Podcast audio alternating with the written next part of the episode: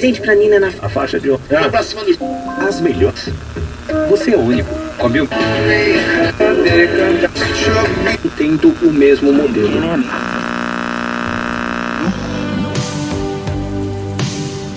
Boa madrugada pra você que ganhou um cachorrinho pequinês, mas contrariou os ensinamentos do velhinho e deu comida pra ele depois da meia-noite. Boa madrugada pra você, empresária de sucesso do ramo de cosméticos que, em busca da juventude, acabou se tornando uma mulher vespa. Boa madrugada pra você, bom pai de família que morreu tentando assassinar seu filho chato enquanto trabalhava num motel macabro. Boa madrugada pra você que enterrou seu gato, seu filho e sua esposa em um cemitério indígena e hoje está vivendo feliz e contente com eles. Cara, eu gostei do final alternativo. Muito bom! Você está ouvindo a Rádio Dápsilo. Você está. Jesus. Você está ouvindo. Caralho, não consigo! Você está ouvindo a rádio. Caralho! Você está ouvindo a rádio WYK, sintonizando seu dial 66.6 AM. Eu sou o Márcio Barros e comigo, meu querido Johnny Santos. Opa, estou aqui. E também comigo está Guilherme Bonatti. Estou aqui e também comigo está Diego Gomes. Diegos. Eu nunca Diego. Estou aqui com o outro Diego. Então, tudo bem, tá tudo ótimo. Seu irmão gêmeo Evil, né? Isso. Começando mais um 3 da madrugada, seu amigo na hora mais escura. Hoje vamos falar sobre o filme de Babadook. Babadook, filme australiano, filmão de 2014. Muita gente não gostou, mas eu acredito que muito mais pessoas também gostaram. Nossa, não fez sentido nenhum isso que eu falei. Né, cara, bem- Pessoas gostaram e pessoas não gostaram desse filme, que é uma obra cinematográfica que passou nos cinemas. E também em DVD e Blu-ray. E também você pode assistir por streaming. Vamos continuar falando coisas óbvias. Não. cara? Mas pelo menos o que você falou fez sentido. O que eu falei não fez sentido nenhum. Não nem fez. Foi o mais parcial que eu já vi. Outros não gostaram, porque é assim que funcionam as coisas. Gente, a galera vai tirar a sintonia da rádio.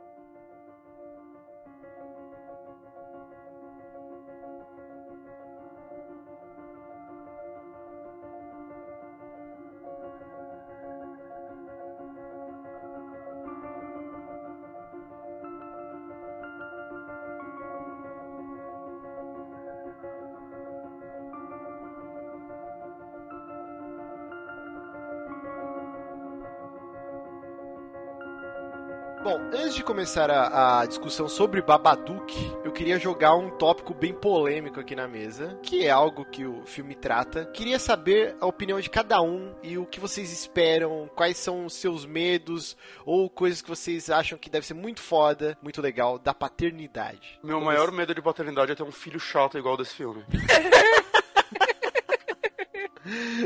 Mas já que você começou, Bonatti, vamos lá. O que, que você acha sobre paternidade? Se, hoje, Você se se a Ana, papai? se a Ana aparece assim e fala, olha, vou te falar que eu estou, estou prenha. E aí? Tô prenha, velho. Que isso, cara? estou buchuda, estou buchuda. É, eu, eu vou ter um problema aí, cara. Porque... eu ainda não estou nessa condição, mas falando sério, assim, eu, tenho muita vontade de no futuro seguir esse ramo da paternidade. Esse ramo. É um mercado promissor, né, dizem. É, sim, sim, falam que é o futuro. É o futuro. Olha o Bolsa Família. É promissor. Mas eu realmente não sei o que esperar, cara. Eu... É, é realmente um grande mistério pra mim que eu tenho curiosidade pra desvendar ele no futuro. Mas agora, não, por favor. Mas você tem medo? Tipo, mesmo no futuro, você tem medo? Ah, cara, tenho, né, cara? Tenho medo de muitas coisas do meu futuro, na verdade. E essa é só mais uma delas, né? Porque é aquele negócio, né? Você, não importa como você cria, cada um tem uma personalidade que pode dar merda ou não, digamos assim, né? Mas Tenho, tenho muitos medos sobre o futuro. Vamos lá, e você, Dieguito? Tá pronto já pra, Ah, pra reproduzir?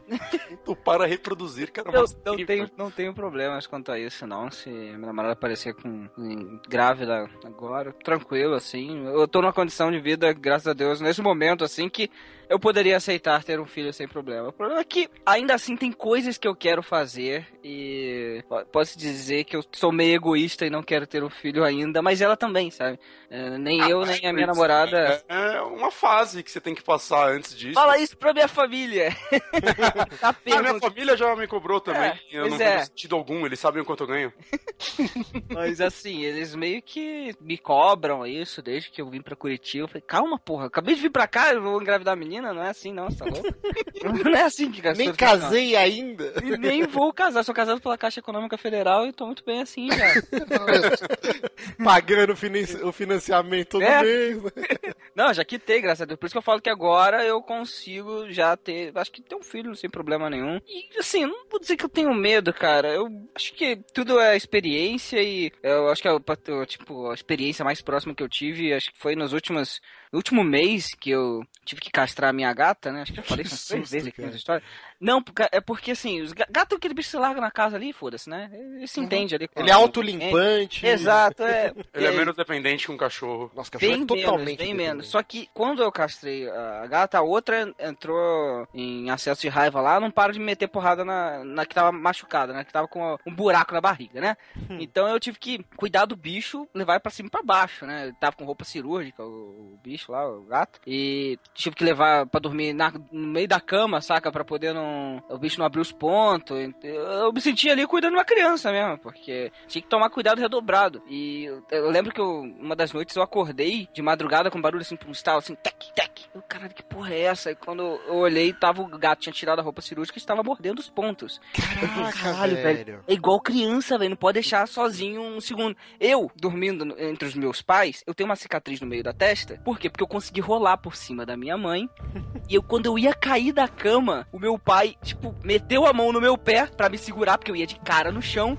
Só que eu só balancei a cabeça e meti a, a cabeça no, no pé da cama, assim. Tuc, sabe? Ele bateu com a minha cabeça no pé da cama. Que. Caraca, E aí velho. arrebentou minha testa aqui, né? Eu sou meio retardado por causa disso.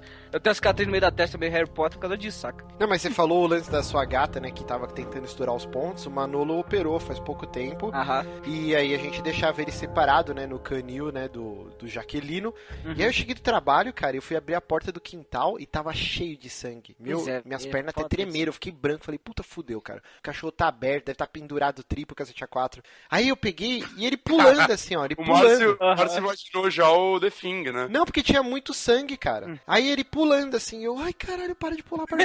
Aí eu peguei ele, ergui ele, zerado os pontinhos. Aí eu falei, caralho, o que aconteceu? Eu, tinha, de- eu deixo o osso pra eles, Ah. ele estourou, um- quebrou um pedacinho do dente, roendo o osso, Deus. e aí saiu sangue pra caramba da gengiva dele. ligado, tô ligado. Eu já- Nossa, cara, eu dei um alívio tão grande. Na época dos, dos dentes de leite da minha gata também, uma vez ela brincando com ela, sabe aquelas brincadeiras assim, tipo, dá uma sacudida na cabeça, o bicho começa a se morder. Ela deu uma mordida no meu braço, largou um dente no meu braço assim, eu, caralho! Eu fui pensando, cara, eu tive tanta experiência assim do- com os bichos, que eu falei, ah, acho que já dá pra viver assim, pai. Não, mas é um aprendizado, né? É, eu, é, eu acho que é um É, bom test drive, saca? Não é, claro, obviamente nunca vamos comparar uma criança a um animal, mas O gato é. bom que tem um termômetro de quando você tá fazendo a parada errada. Quando o gato começa a mijar e cagar no chão é porque você não tá fazendo o seu trabalho isso direito. mesmo, cara. Eu tenho uma das gatas já não tá enterrando mais, assim. A casa começa a feder, o puta que pariu, saca? E, cara, mas assim, são experiências, né, velho? Tem o primeiro, primeira vez que você leva no médico, né? Até hoje eu lembro a primeira vez que eu levei minha, minha gata no médico, o médico enfiou o termômetro no cu dela, olhou pra minha cara, tipo... "Ah!" Minha cara assim, tipo, por que você fez isso, filho da puta? Mas você me trouxe aqui. Saca? Então, eu acho que eu tive boas experiências aí com os gatos, acho que eu tô preparado pra ser pai já. Eu acho que na escala dos animais, você ter um gato de estimação é tipo um filho adolescente. É, ele meio já que meio isso, que ok. já faz as coisas dele, é ranzinza pra caralho, ele só vai aparecer pra falar com você quando ele precisar de alguma coisa. É tipo um É gato. exatamente isso. O cachorro é tipo uma criança de uns 6 a 8 anos. Pra assim. sempre, né?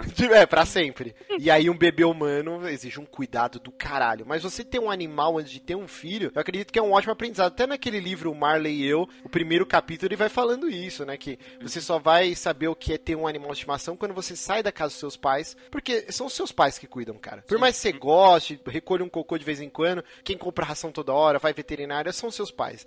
E, e é um aprendizado antes de você ter filho, porque você vai ter uma puta responsabilidade, você vai ver que o, o animal ele precisa, tipo, todo dia, ele não é nem um terço do que é um cuidado com uma criança, mas o animal ele exige um cuidado diário, né? É, ele tem a dificuldade também dele não falar, né? Isso daí Sim, até sim. tem um amigo meu que é veterinário e ele fala um pouco das diferenças de veterinário e médico. Ele fala, uma das principais e mais difíceis é essa, né? Um, um animal não te fala o que ele tá sentindo, né? É igual um Que ele- bebê. Exato. Ele só grita. e, e você, Johnny, e você? Medo? Então, eu já tive bastante medo da questão de, de, de dinheiro, né? Financeira. Será que eu vou conseguir sustentar e tal? A verdade é, cara, tipo, jeito ou de outro, você corta aqui, corta ali e acaba Ah, dando. sim, Isso sim. É, mas, sei lá, tenho alguns medos referentes à saúde, né? Que, tipo, a minha esposa, ela toma uma porção de remédio. Eu não sei como que, como que uma gravidez ia, i- ia se relacionar com isso tudo, né? Ah, e, assim, passada essa fase, eu acho que o medo é de, tipo, de, principalmente na fase de bebê. Ah, eu tenho uma amiga, uma ex-colega de trabalho, né? Trabalhou comigo, e ela teve uma filha que morreu. Caraca. Assim, com, com alguns meses, sabe? Tipo, quatro meses, cinco meses, que eu não sei direito a história, assim, lógico, não fiquei perguntando pra ela como que foi, mas até onde eu sei, ela tava dormindo no berço e eu não sei, talvez tenha engasgado, talvez tenha acontecido alguma coisa, ela voltou lá pra pegar a criança, que tava quieta por muito tempo e viu que tava morta. E, tipo, Meu Deus. e isso deixou ela. Você imagina o tipo de, de, de, reação que isso causa no, na mãe, né? É, sim. ela, assim, eu fui ver foto dela sorrindo de novo, assim, em Facebook, essas coisas, mais de ano depois, sabe? Tipo, que aconteceu. E, e nunca deve apagar, né? Deve ser um trauma. Não, terrível, não, não, cara. não apaga. Apagar não apaga. Você consegue conviver com aquilo, né? Mas, é, sei lá, cara, eu, tipo, eu, eu sei porque eu sou, assim, isso é um medo real meu, porque eu sou uma pessoa extremamente esquecida, distraída, é, eu, tipo, direto esqueço de fazer alguma coisa. Cara, direto eu saio pro trabalho e deixo o fogão aceso. Caralho. Que beleza. É, Deus, então, Johnny. é, e, e por esse é o tipo de coisa que me causa medo, assim. Não, a sorte é que a Marcela fica em casa e quando a Marcela acorda, ela vê lá. Ah, é que assim, não vou deixar a frigideira no o fogo no, no fogo alto, porque daí começa a esfumaçar, você vê. Mas Opa, já vezes... fiz isso. Nossa, Já aí. Não, não, mas geralmente assim, quando eu esqueço, eu deixo no fogo, naquele fogo baixo, Uhum. que fica só esquentando. Daí assim, o problema é, se apagar o fogo, vira uma bomba de gás, né? Sim, o Hum. interruptor é suficiente pra explodir tudo. Eu tenho um amigo que foi fritar batata e aí falou: Ah, vou subir pra ver meus e-mails, daqui a pouco eu desço. E pegou fogo na cozinha. E aí Eu Meu. Deus. pegou, Eu queimou o armário, cara, era quatro, assim. Foi Sério? Fiz exatamente isso, só não queimou o armário. Caceta, Só que eu, eu peguei a panela pegando fogo e eu fiz a coisa mais idiota da minha vida. Botou na água. Joguei um balde d'água em cima. Meu Explodiu. Deus do céu. Nossa. Você não Explodiu na minha queimou, frente. não? Cara, eu fui jogado contra a parede. Meu Deus, cara. E pintei o teto de preto. E... Bom, eu acho que eu não tô preparado pra ser pai, não. Meu Deus do céu, velho. Cara, foi lá. né? Você aprendeu, eu acho. Com Ah, isso. aprendi, claro. Eu nunca mais vou fazer isso. Nunca mais fritei batata. Compra pronta já. Agora eu comprei uma air fry, tá tudo bem. Mas o. Então, terminando aqui a rodada, eu, eu me identifico muito com o que o Johnny falou. E também tem o lance do. Eu não diria egoísmo, né? Que é uma palavra feia, muito forte. Uhum. Mas eu acho assim. Na época dos nossos pais, é- era meio que o natural, né? Você casar. Primeiro que se casava muito cedo antes, né? Com 20 e poucos, Tipo, sim. 20 e poucos anos, tipo, sei lá, 21. Meus pais. Minha mãe acho que tinha 21 quando casou, e meu É, pai minha mãe 22, também. assim. Uhum. Porque você queria sair da casa dos seus pais, que era um ambiente, na maioria das famílias, muito autoritário, você não tinha tanta liberdade. Então, se casa, casava-se cedo pra você sair, ter a sua liberdade, ter a sua vida. E aí, meio que, talvez por economia ou por, sei lá, outros tempos, não existia tanta coisa pra um casal fazer, né? Tipo, então meio que se acabava tendo filho cedo. E era o, o, o ciclo da vida, né? Eu acredito que a nossa geração, cara, você tem um turbilhão de coisas pra fazer. A economia é melhor, apesar que a gente tá em crise, mas é uma economia melhor.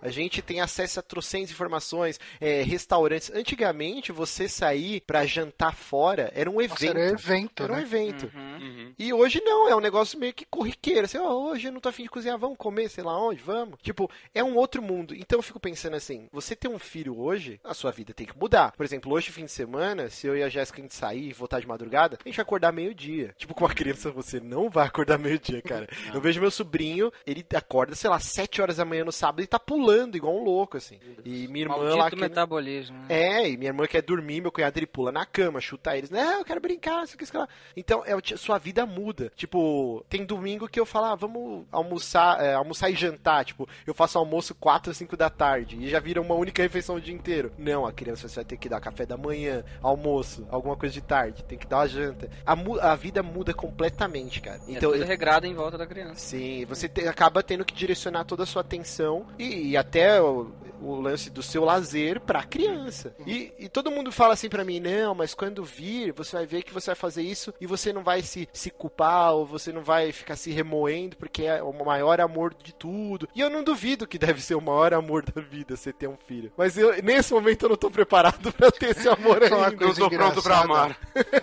Coisa engraçada que teve recentemente, né? Quando foi mais ou menos no Dia dos Pais, o Mamilos podcast lá, eles fizeram um, um episódio especial de Dia dos Pais com os maridos das, das, das minas ali e tal, e mais uns outros ah, amigos deles ali, falando sobre paternidade. E, enfim, todas as histórias bastante legais, não sei o que e tal.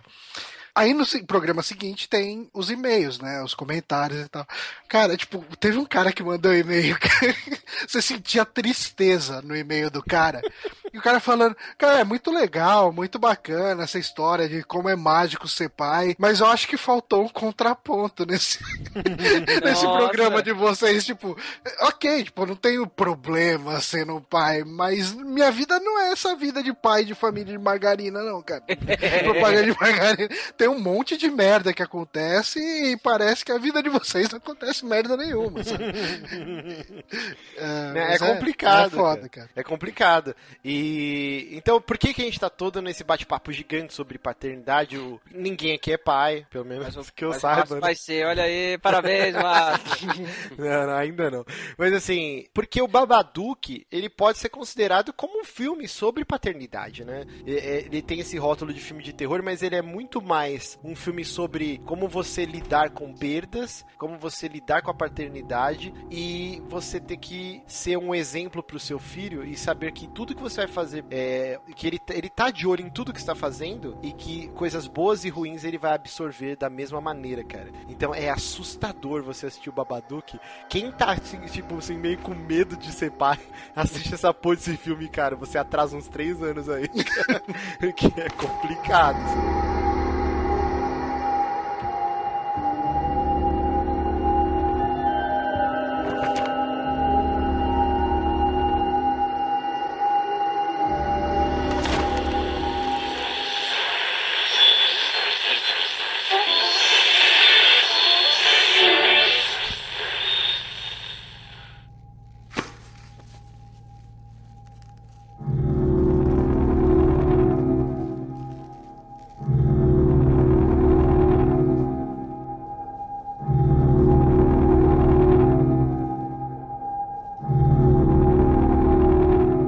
No Babadook a gente acompanha a história de Amélia, uma mulher de verdade, que também é viúva e mãe de Samuel, uma criança que possui um comportamento um tanto complicado. O Samuel ele tem medo de monstros e faz com que a sua mãe não consiga ter boas noites de sono por conta disso. Um belo dia antes de dormir, o menino escolhe um livro na prateleira para que a sua mãe lesse, um livro chamado Babadook, que continha textos um tanto macabros para um conto infantil, o que deixa Samuel um tanto transtornado, acreditando e tentando mostrar para a mãe que o monstro definitivamente existia. O filme gira em torno de um drama familiar que vai sendo construído e explicado enquanto a gente tenta desvendar se existe um monstro ou não. Meu Deus do céu. Você, você leu isso ou você escreveu? Eu escrevi depois eu li, né? Cara, então não- eu ia fazer um rodízio, tipo, episódio passado foi o Bonatti, esse Diego, o próximo era o Johnny, depois eu. Cara, nunca mais ninguém vai fazer sinopse, só o Diego.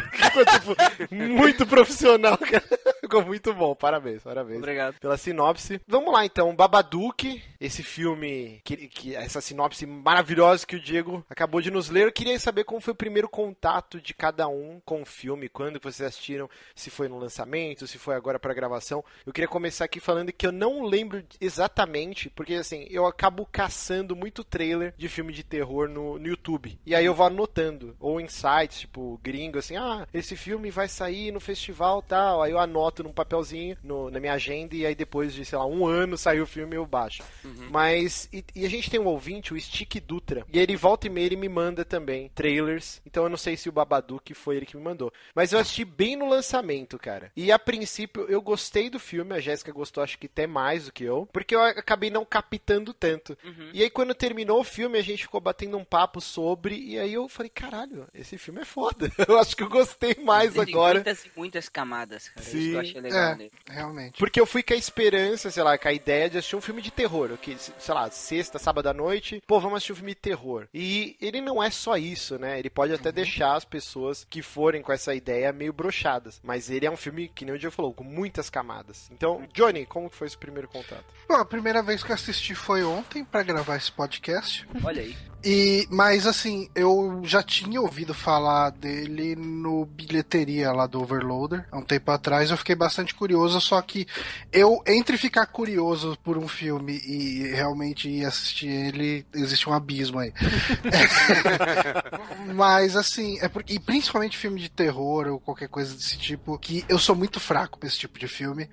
E, e tanto que assim, eu acho que até a metade desse filme, quando eu tava assistindo, eu tava extremamente incomodado e cogitando falar pra vocês falar, ah, então eu acho melhor eu não participar desse tipo de programa. Eu ia, eu ia assistir o Babadook. Esse tipo de gravar- programa só de filme de terror, cara. Exatamente. Não, exatamente. Mas incomodado como? Com medo ou não está gostando do filme? Então, é porque é complicado. Eu acho que o, o medo era a menor parte dele. Ah, eu acho que ele é um filme que incomoda bastante. Caraca. Porque, assim, é, a escola de filme de terror americana, ocidental, de uma maneira geral, principalmente, é, geralmente a gente tem pessoas. é, típico filme de slasher, vamos colocar assim.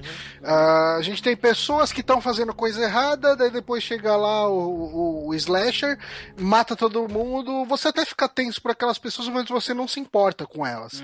Tipo, geralmente, via de regra, assim, no máximo você fica, ah, caramba, coitado da mina e tal, tudo. Agora aqui, tipo, você tem uma, uma mulher que tem uma vida de merda, que tem, cara, que ela tem que aguentar um filho chato pra cacete, que podia ele, obviamente, criança, né? tem problemas mentais que possivelmente foram causados pela mãe, Sim. sim, sim, sim. ao mesmo tempo assim que ela já tá passando por um perrengue horrível que é de ser mãe naquela condição, ser mãe solteira naquela condição, ela tem que enfrentar uma entidade dos infernos que apareceram lá do nada ali e, tipo, caralho, mano, eu- tipo, eu, eu via o filme e a única coisa que me vinha na cabeça era puta mundo injusto. É aquela coisa, né? Nada tão ruim que não possa piorar. É, tipo isso, cara. Mas é, é- é assim, é, eu acho que a gente vai ter espaço pra, pra discutir mais sobre as decisões do filme, né? Mais pra frente. Mas eu sinto que o Babadook ele tem muito mais a cara daquela escola oriental de filmes do que ocidental. Ah, sim. É isso, Eu isso tenho- vai ser explicado aqui Sim. durante a gravação. E você, Monatinho? É, só uma coisa, é engraçado o Johnny falar. É, esse ponto de vista dele sobre filme de terror, né? Como a maioria você não se importa com os personagens e tudo mais. O Stephen King costuma falar, né? Que ele não consegue entender como alguém pode sentir medo de alguma história, alguma história, sem se importar com os personagens, né? Tanto que a primeira dica que ele dá pra qualquer escritor é faça personagens que as pessoas gostem deles. Isso Que é- se é- elas ficam torcendo pro vilão e pro personagem morrer, é, não é mais terror. Eu discordo um pouco. Não necessariamente precisa ser um personagem legal. A gente gravou recentemente o podcast de Until Dawn. O- Todo mundo odiou a personagem a Emily, mas no capítulo inteiro que você joga com ela, todo mundo fez o possível pra ela ficar viva. Eu só Então, queria um é- achievement. ok, então acabou com o meu argumento. Mas ninguém fica. tava realmente preocupado com ela. Acho que isso daí é mais porque é um jogo e você não quer Você não perder. quer perder, né? É, eu acho que é exato. um pouco. Assim, não, eu concordo que você não precisa gostar do personagem em si, mas às vezes ele tem uma personalidade que pelo menos você queira saber o que vai acontecer com ele, saca? E não ser só mais um avatar pra morrer. Ah, sim. Né? E sobre Então, o filme. mas nesse caso mesmo, dessa, da, da, da Amélia aí, Hum. porra, cara, o que, eu, que eu mais queria era ir lá e dar um abraço e falar pra ela que ia ficar tudo bem, sabe? Tipo, Sim, ela era uma pessoa sim. que precisava de apoio de alguém e não tinha. Sim, e acho que isso muito ajuda pela atriz também, achei que ela mandou muito bem. Sim. Mas, enfim, sobre o filme, eu vi ele a primeira vez, acho que foi ano passado. Ah, eu acho que foi o Marcos que me indicou, inclusive. Sim. né, e eu gostei bastante também, eu fui pesquisar muito dele depois. É, a primeira vez que eu vi ele, eu não gostei do final. É, eu revi ele hoje, eu devo dizer que eu gostei mais dele em alguns pontos e menos em outros. Continuo não gostando do final. Né, mas no geral eu achei ele um, um filme excelente, assim, acima da média. E, e você, Dieguito? Então, eu tava procurando o Enigma de Outro Mundo, achei Babadook Netflix. Aí tava com preguiça de levantar, aí eu vai assistir.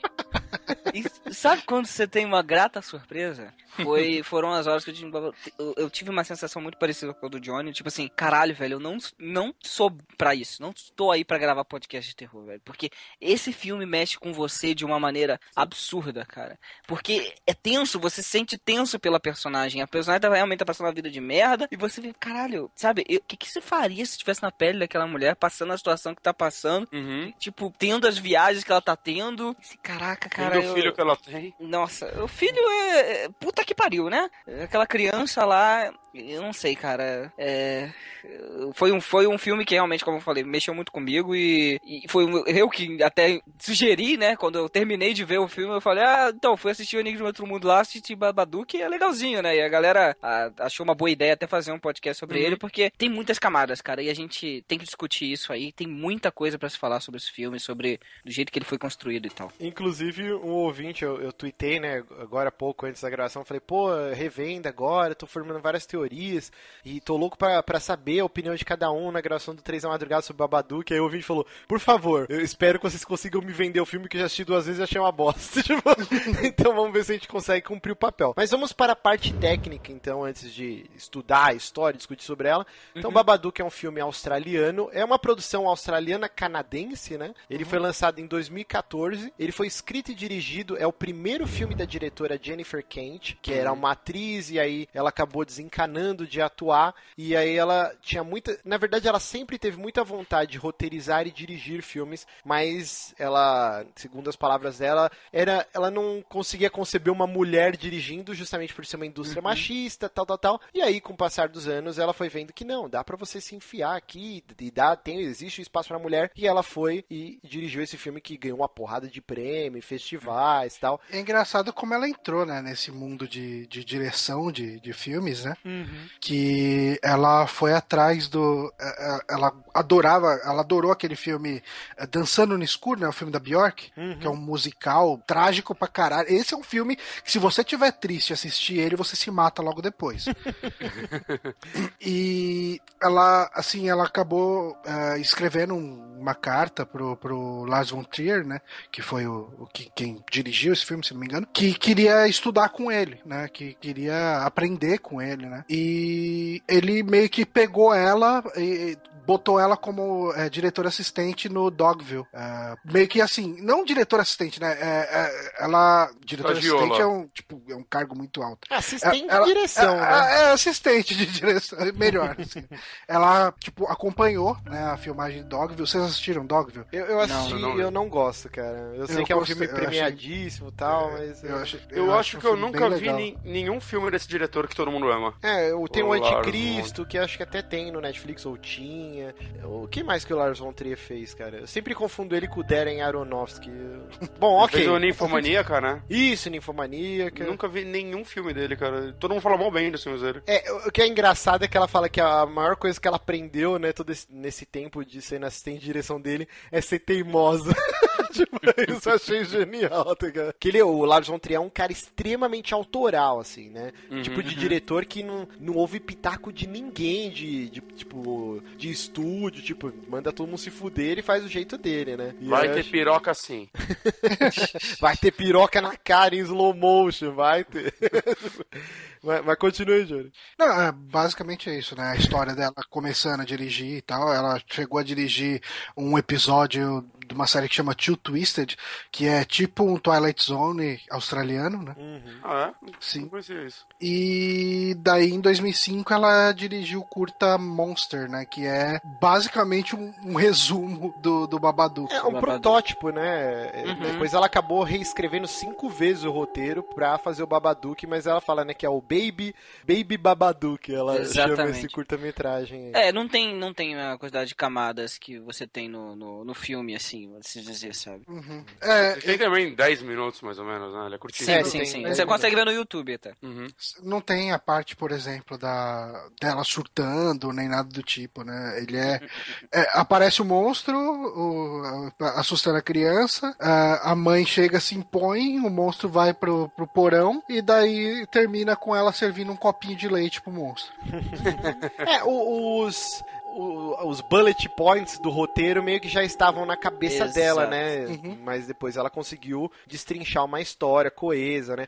É Uhum. meio. Mas ao contrário, por exemplo, do Mamá, né? Que era um, um curta-metragem, acho que de 3 minutos, que, que é sensacional, cara. Que aí o Guilherme Del Toro ficou louco e quis produzir um filme longa. O longa-metragem é uma bosta do Mamá, é muito ruim. O, o Babadook não, né? Ele conseguiu, tipo, ultrapassar a qualidade do curta em mil vezes, assim. Ele é Ah, muito sim, melhor, sim, sim. né? É, é bem bacana, ela conseguiu dar essa camada de densidade. É, eu acho que eu acho que o curta, ah, pra quem curte cinema, principalmente, ah, deve achar uma coisa ou outra ali no meio do, de um ponto de vista talvez mais técnico. Uhum. Ah, talvez, assim, uma ou outra ideia que você vê, caramba, esse é o primeiro filme dessa mulher e, e já tem essas ideias aqui e ali. E Isso Uhum. eh, funciona bem nesse sentido. Acho que mais que isso, se você comparar com, com um trabalho de um diretor conceituado, é, é, tipo, é aquele caso, né? Você olha e fala, ah, pra quem é, tá bom. É, Eu discordo um pouco, Johnny. Eu achei que, cara, é tão bem dirigido que Sim, não sim, deve sim, nada a diretores conceituados, assim. Porque. É, Mas assim, é, eu não sei, eu não sei se eu diria que ele não deve em nada para diretores conceituados. Eu acho que ele é muito, muito, muito, muito bem dirigido por um primeiro filme de alguém. E até assim, por os dez primeiros filmes de alguém. sabe? Então é muito bem, né, cara? É, então não, assim, é, a direção tá muito boa ali. Eu acho que ele, visualmente, assim, você vê que tem muita inspiração de, dos. O chamado e o grito da vida, assim. Tipo, o jeito que o, o monstro, né? O, o bicho-papão aí desse The Monster né, aparece lembra muito o, Horror o grito, oriental, né? né? The Rouge. aham. E, mas, assim, eu, eu não consideraria ele genial. Eu acho que ele é genial pra uma primeira obra de alguém. É, então, é porque assim, o que eu consigo enxergar, assim, do, da direção dela no Babadook é que ela bebe de muitas fontes, então você tem desde tomadas meio Evil Dead, assim, né, pela visão do Babadook, Sim. tem esse lance do horror oriental, que é de uma criatura que se move com uns frames meio, acelerados e às vezes é, atrasados, né, que também é um pouco Mad Max, né, que também é australiano, e eu, eu achei que ela conseguiu fazer um catadão de diversos filmes, mas ao mesmo tempo é um filme tão autoral, cara. Aquele lance da casa, né? Ser aquela coisa enclausurada, assim. Às vezes você está se sentindo mal. Tem uma hora que ela fala assim pro filho: Meu, vamos sair dessa casa, que eu não aguento mais ficar aqui dentro. E aí eles saem, assim, você dá até um respiro, assim. Porque, cara, você não aguenta mais ficar dentro daquela casa, né? Que A é uma casa casa é decadente, né? Sim. Então eu achei, cara, esses pontos é tão bem feito e o lance dela bater o pé e não tem nada de CG, né? Tirando pós-produção pra dar uma acertada no stop motion, mas é o tecido se mexendo. Ela foi pelo caminho mais difícil, né? Que hoje em dia a gente até discutiu, no- eu não sei quando vai ser esse programa, mas eu acho que o SAC 31, a gente falou sobre um possível remake do Exorcista, e a gente falou que como hoje tudo é muito fácil você fazer um CGI, então diretores abusam dessa técnica e aca- acaba perdendo todo o clima de um filme de terror. Exato. E aí você pegar essa diretora e toda a construção do monstro, as aparições dele serem efeitos práticos, com um monte de pano e filmado bizarro, com gel na lente, sei lá, o cara é quatro. Então, cara, eu dou todos os méritos pra ela. Tanto que ela foi cogitada pra depois do, do sucesso do Babadook, ser a diretora do filme da Mulher Maravilha, acabou não rolando. Mas tá chovendo projeto na mão dela, ela já ganhou um prêmio prêmio agora num novo roteiro que ela escreveu, ela já tá fazendo outro filme. Então essa mulher, cara, ela tem. é, Pena que ela começou tarde na direção, né? Porque ela foi atriz durante um bom tempo. Mas ela tem um potencial, sim, cara, pra. Mas eu acho que talvez isso tenha até ajudado ela Sim. a desenvolver, né, a- a- essa parte, trabalhar com alguns diretores, e isso pode ter colaborado com ela. Sim, mas é o que é interessante, né? Porque isso só realmente aconteceu por conta do Kickstarter. O filme foi financiado via Kickstarter. Talvez seja tivesse sido realmente um sonho dela produzir um filme, né? Só que você precisa de verba, você precisa de gente te apoiando, esse tipo de Convencer coisa. um estúdio, né? Convencer um filme, Seu estúdio. primeiro filme. Eles devem investir no primeiro. E ainda Então- deve ter um peso aí, tanto que ela é um pouquinho militante feminista nesse sentido, Uhum. ah, de convencer o estúdio a entregar uma direção de um filme de terror pra uma mulher, que é, no- tipo, quantas mulheres diretoras de filme de terror a gente conhece? É isso que eu acho maneiro do Kickstarter, porque isso abriu uma porta pra ela, pra ela mostrar o trabalho dela e ela conseguir a visibilidade que ela tá tendo agora. Que se ela não tivesse Uhum. é, é, é, essa chance de mostrar, de criar o filme do jeito que ela tinha desenhado na cabeça dela, talvez ela continuasse como atriz até hoje. É, mas o lance do Kickstarter, então é legal a gente falar, né? O Kickstarter, na verdade, foi só um, um- cara, uma cereja do bolo, assim, porque ela Uhum. conseguiu um financiamento com o governo lá, né? É um, tipo, tem aqui a Lei Rouanet e tal, ela conseguiu 2 milhões e meio, acho que de, não, 2 milhões de dólares, que o governo bancou a produção, só que não foi suficiente, eles precisariam de mais um pouquinho para fazer a construção de alguns sets. E Uhum. aí eles fizeram um Kickstarter e conseguiram levantar 32 mil dólares lá para finalizar a produção. Ah, mas teve até que pouca gente doando ainda. É, Uhum. 200 259 doadores pra 30 mil, o pessoal doou bastante. Sim, sim. E, e é legal a gente falar, né, que o filme ele foi um sucesso. É, é claro que não é tipo um Bruxa de Blair que custou, sei lá, 100, 140 mil dólares e arrecadou milhões, né? Mas ele custou 2 milhões e pouco e já arrecadou 7 milhões. Então, porra, tipo, o filme se pagou algumas E, vezes. e ele é um né? filme que se vendeu muito mais online, né? Nem. É, foi no boca a boca, né? É, ele chegou aí pro cinema. Foi, foi, mas pouquíssima sala. Acho que Ah, nos Estados né? Unidos ele foi pra 10 salas de cinema, assim. Uhum. Na Austrália, 19. Foi pouquíssima Ele, coisa, assim. Acho que ele fez um sucesso um pouco depois do cinema, provavelmente. Uhum. Mas o, o Johnny tá falando dela ser militante, né? E realmente ela tem essa veia bem militante. E ela tem umas frases até bem bacanas. Ela fala que existe esse consenso que é meio que um segredo entre as mães, mas que toda mãe em algum momento, ela, ou algumas vezes durante a criação do filho, ela tem vontade de matar o filho. E- só que é algo que você não acaba. Você não é de bom tom você chegar numa reunião lá de, tipo, com as suas amigas, ah, tipo, ah, pô, eu tive vontade de estrangular meu filho e eu quase fiz isso. Tipo, as pessoas não falam, ou falam brincando. Uhum. Mas, assim, eu, no meu trabalho tem muito mais mulher do que homem. E eu acabo, a maioria delas já tem filhos, filhas, e eu acabo, tipo, ouvindo muita conversa, né? Tipo, e eu- que nem o Johnny falou Nossa, do. fica na porta do banheiro escutando. Não, não. Tipo, no meu trabalho eu sou o único homem, cara, junto com mais três, quatro mulheres, entendeu? E aí é complicado que elas contam o dia inteiro diversas histórias.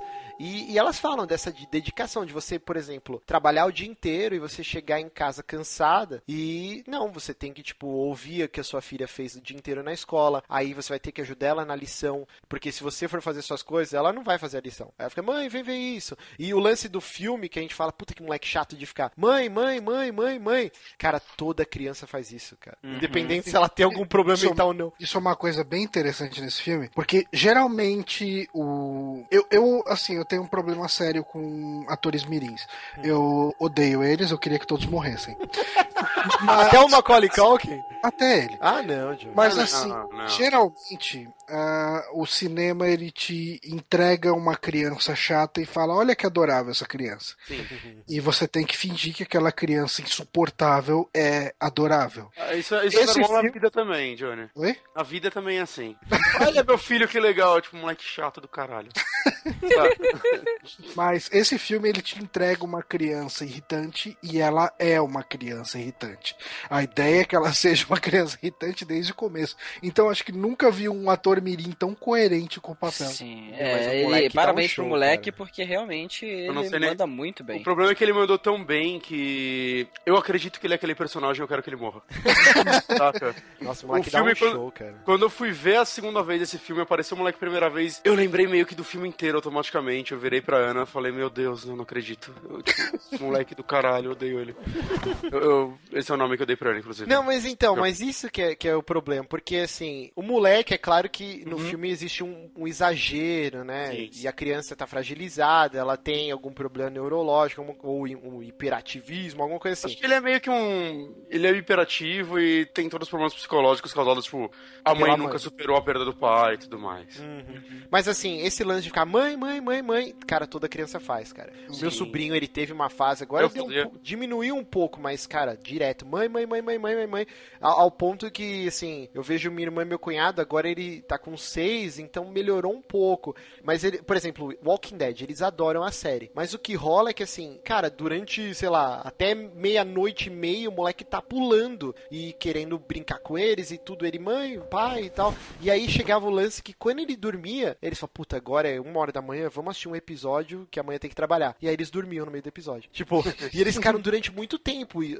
nesse esquema. E eu, caralho, eu não quero ter filho, cara. Mas, mas- mas uma coisa curiosa sobre o meu ponto de vista desse filme é que, assim, meio que todas as coisas que eu não gosto dele, não todas, mas boa parte das coisas que eu não gosto dele, tipo, na verdade que me irritam, né, como esse moleque, ao mesmo tempo são os pontos fortes do filme, porque ele quer te irritar. Tipo, sei lá, você vai ver o A Serbian Movie lá, A Serbian Filme. Meu Deus. Ele quer te chocar, e ele te choca. Hum. Então você não pode falar, puta, esse filme é ruim porque ele me chocou. Não, ele quis me chocar e me chocou. Hum. E esse Cumpriu filme, papel ele quer. É, exato. E esse filme ele quer te irritar e ele te irrita, cara. Quando ele. Essas direções desse moleque. E eu acho que assim, um ponto mais forte desse filme pra mim é toda a direção. Eu acho a direção desse filme incrível. A criança chutando as costas do, do, do, do- do motorista enquanto a mulher tá dirigindo. Sim. Meu, aquilo ali pra mim é o ápice, assim. Não, tipo, e quando ele tem a gritando, convulsão? gritando. Quando Não. ele tem a convulsão, aquela cena, meu Deus, Não, aquela cara. cena é que pariu. Nossa, essa cena, cara. Ele Você não sabe o se o olhinho, monstro tá velho. matando ele, se ele tá tendo uma convulsão, você não sabe, cara. É, aquela Se ele cena tá fingindo porque ele é muito louco. É, é incrível essa cena. E, e, assim, quando você assiste o filme, você fica meio chocado. Caraca, como filmaram isso uma criança tão pequena, né?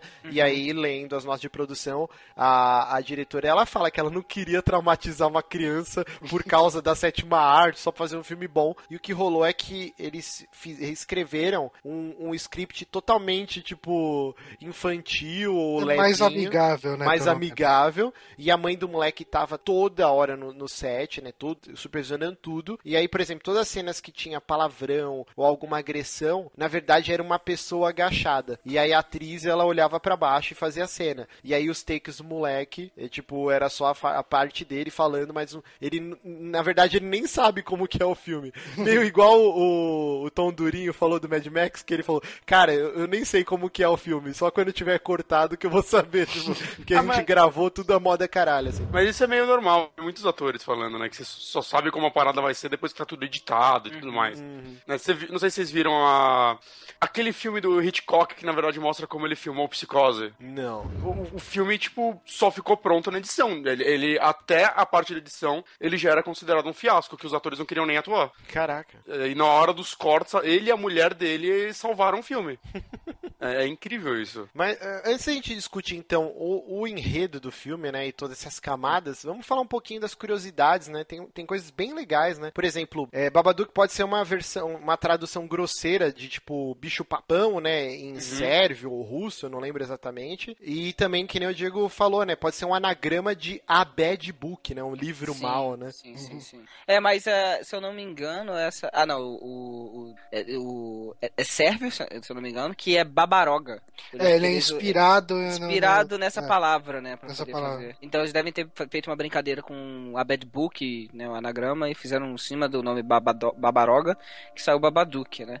E, e tem uma outra curiosidade interessante é, em relação a- a- ao próprio nome, né? Que coincidentemente, na real, isso, isso aí com certeza é uma coincidência, que em- acho que em Urdu ou em Hindi, eu não sei que língua é essa, é, significa Father Grief, né? Caraca. É, É, é, é. é, Apesar mas- do pai, né? Exatamente. E faz todo sentido no enredo. Do, Cara, do Não tem filme. como isso não ter sido pensado, cara. O que Cara- combina muito com a história, né? É, é Babadook, mas é Baba é, Ifen Duke com H no final, assim. Que, mas, porra, será que ela estudou Urdu ou Hindi, sei lá, essa língua?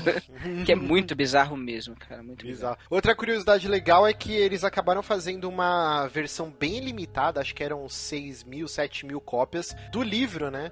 E num- autografado pelo elenco, pela direção. E ele custava 80 dólares e já tá esgotado, aparentemente. É, Caralho, não é um livro, não é um livro, né, como assim, quem não viu o filme, né? É um livro, aqueles livros que você abre e, tem aquelas.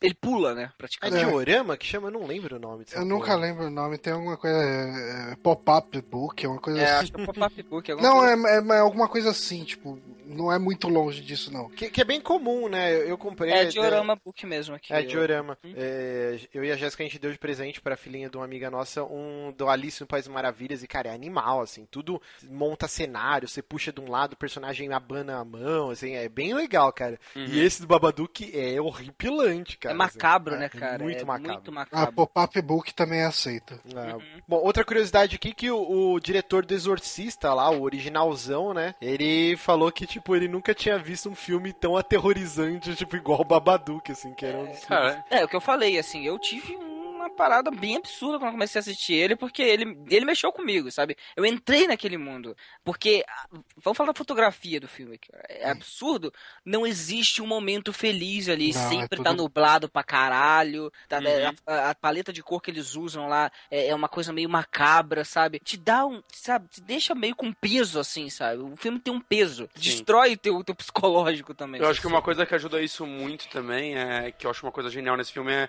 como as noites são longas.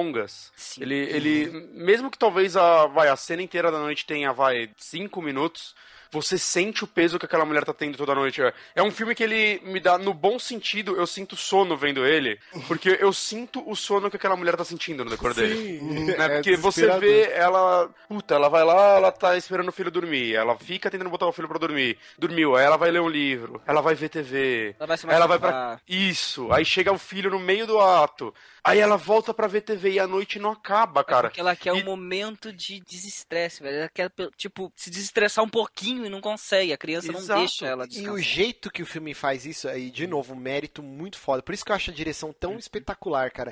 Porque ela tá lavando louça e a vizinha de parede com ela, que é a velhinha que tem Parkinson lá, sempre tá de boa na poltrona, tomando chazinho, assistindo TV. E aí ela dá aquela suspira, aquela suspirada assim, tipo, cara, eu queria ter essa vida. Eu queria ter um momento pra mim, relaxar. Mas Descansar. não. Outra coisa que é genial, cara, a mulher ela não tem contato com outras pessoas da faixa de idade dela, né? Sim. Toda hora, a vizinha que é a melhor amiga dela é uma senhorinha de quase se- 70 e poucos anos. Uhum. Ela trabalha num, num, é, tipo, numa casa de repouso, Sim. cuidando de velhinhos o dia Uhum. inteiro, na ala dos dementes ainda, né? Uhum. É, é, tipo, os poucos contatos que ela tem, que é um cara, que é tipo um enfermeiro que trabalha com ela, que tipo, Tem dá em cima dela, ela, né? tem uma queda por ela, só que ela travou tudo, né? Porque ela não consegue superar a morte do marido, Uhum. então ela nega todas as investidas do cara. E a irmã, que tipo, não consegue entender por que, que ela se bloqueou e já passaram sete anos que ela E perdeu o marido. odeia o moleque E também. odeia a criança, né? Porque Eu ela também tem uma filha da mesma idade e Não, mas é uma má é influência da pra puta, filha pai. dele. pra A irmã é uma filha da puta, né? Não, ela é. mais ou menos, mais ou menos. É, assim, eu, Ah, eu sim, considero cara. que ela é porque ela, como irmã, ela devia, sei lá, se abrir e entender melhor a irmã dela. Mas, ao mesmo tempo, também ela não, não dá esse espaço porque a criança cria esse bloqueio.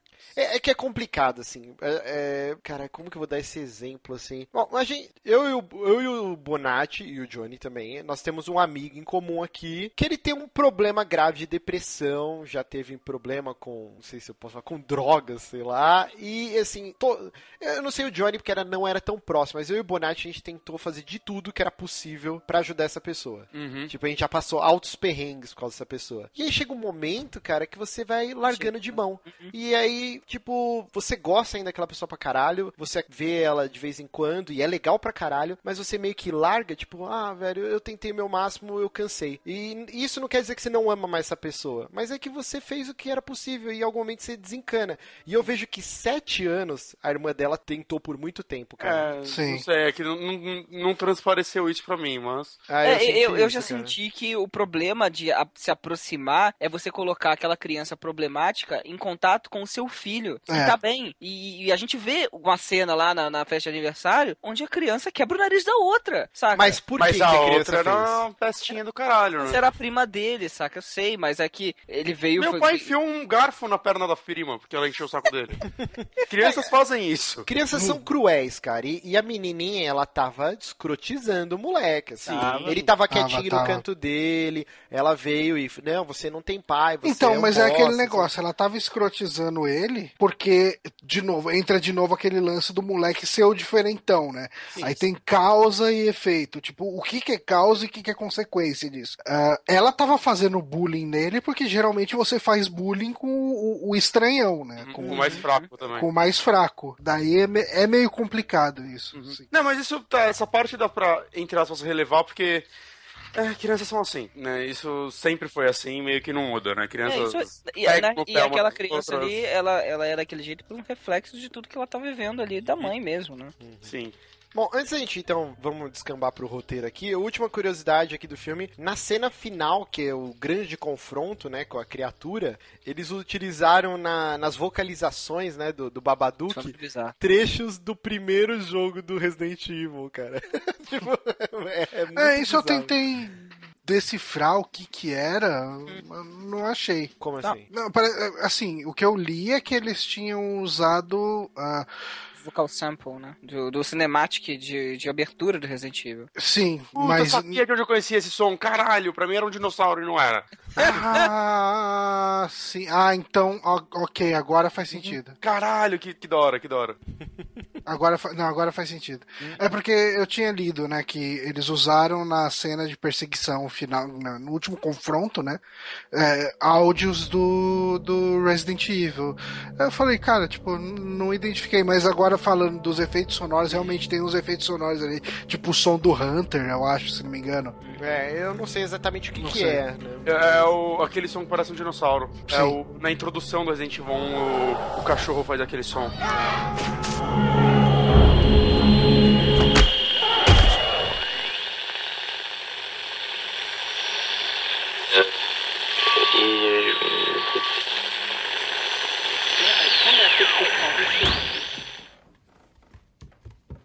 One tonight.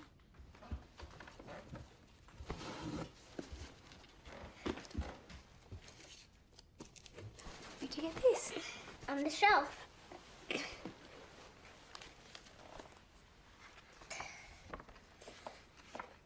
If it's in a word or it's in a look, you can't get rid of the Babadook. If you're a really clever one and you know what it is to see, then you can make friends with a special one, a friend of you and me. His name is Mr. Babadook, and this is his book. A rumbling sound, then three sharp knocks. Ba ba ba duk duk duk. That's when you'll know he's around. You'll see him if you look. Ba ba ba duk duk duk. We might read another one tonight, eh? But you said I could choose.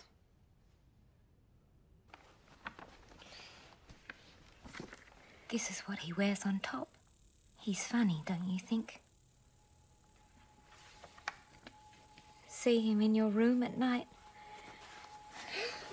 Mum, does it hurt the boy? Mum, does it live under the bed? Mum, mummy, mummy. How sweet they, son? Telling of the happiness and loveliness that lay at the bottom of the ocean, and entreating the sailors not to be afraid.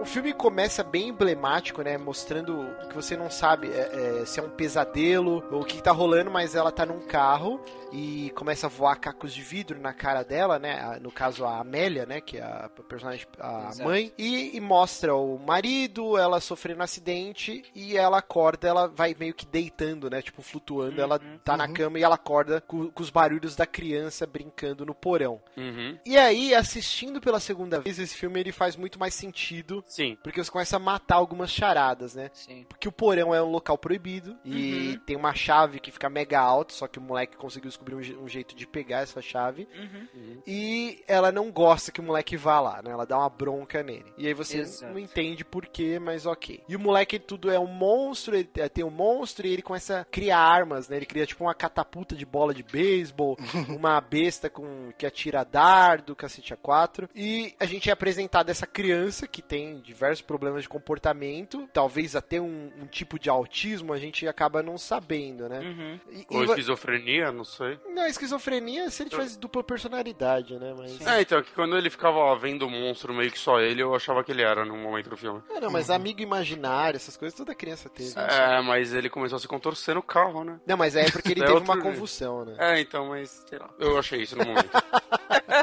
isso passou, isso passou. Só no momento eu acreditei que ele poderia ser. É, já de cara, como o Márcio falou, né, é, esse acidente, né, essa, essa cena que você tem é justamente o momento, né, o dia que a, a- o garoto nasceu e rolou esse acidente de carro onde o pai dele morreu. Então ele nunca teve contato com o pai, ele nunca teve essa presença paterna. Sim. Uhum. E, e tem todo o lance de, tipo, o, o cara tava levando, né? O pai tava levando a mãe no hospital pra ter ele, Uhum. eles sofrem um acidente, e aí o moleque nunca teve aniversário na data, porque a mãe não conseguia lidar, tipo, comemorar o aniversário da criança no dia que o marido morreu no acidente. Isso, né? isso eu só fui pegar no final do filme, né? Que realmente que é, ele fala que durante o filme você vai sendo explicado isso, né? Que tipo, ah, por que eu sempre tenho que fazer o meu aniversário junto com a minha prima? Hum. É, e, e- e acontece, mas nesse ano específico, a, a cunhada, a mulher da. A irmã dela, a né? irmã Fala dela. que, ah, eu- esse ano a gente vai fazer diferente porque a minha filha quer uma festa de garota.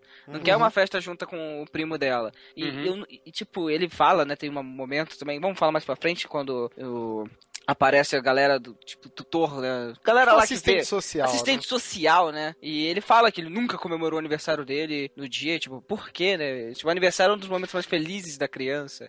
Hum. E, né, é justamente por conta disso, porque foi, é a data da morte também do marido dela. Uhum. Bom, aí a gente tem é, contato com a vida, né? A rotina da, da Amélia. Então, que nem a gente comentou antes. Ela tem a vizinha, que é a única amiga dela, que é uma senhorinha com Parkinson. Ela trabalha nesse, nesse hospital, nessa casa da terceira idade. É, é uma rotina muito estressante. Tipo, ela, o filho dela, que toda hora exige essa atenção, é uma criança hiperativa. Ela chega em casa mega cansada e tem que dar atenção pro moleque. Aí, essa é a rotina dela, né? A vida dela é meio que esse piloto automático e ela sente muito sono. E que nem o Bonatti falou que você assiste o filme e dá sono, mas não é porque o filme é ruim, é porque Uhum. você sente o desespero da mulher, ela só quer dormir. Tem um você diálogo. vê a cara dela de acabada. Ela tá. Não é uma atriz he's é, linda, tá linda, Não, ela, com e ela é maquiagem, bonita, não, ela- né? Mas ela é no bonita filme ela tá caramba. só o bagacinho. Exato, Uhum. ela tá destruída, cara. E é muito bem representado isso. E tem até uma conversa que ela tem com essa vizinha. E, e você vê que ela meio que. Ela vive para servir os outros, né? Tanto no trabalho dela quanto no dia a dia.